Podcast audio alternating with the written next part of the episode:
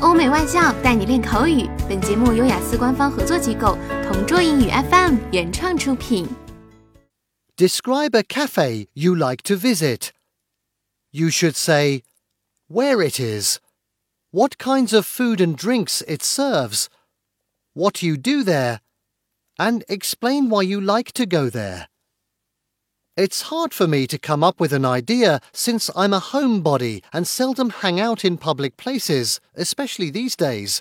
However, I suddenly remember that there's an internet famous cafe located at the heart of the city, and I'd like to share a few of my experiences there. This cafe is locally known as Beans Talk Cafe. As stated earlier, it is situated at the middle of the city where people from all walks of life come and go. It has become one of the favourite hangout spots of university students and employees. I can see many students reviewing and employees having their lunch or dinner there. It's a pretty small place, only about 40 square metres wide, but it has a really cosy ambience.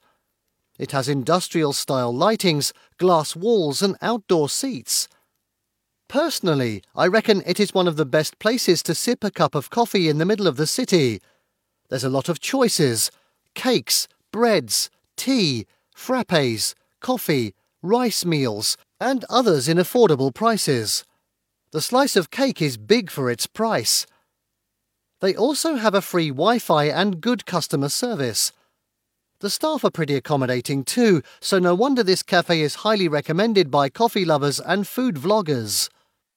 OK，以上就是今天口语话题的全部内容。想要免费获得雅思口语完整题库的小伙伴，快来关注微信公众号“同桌雅思英语”，回复关键词“口语题库”就可以啦。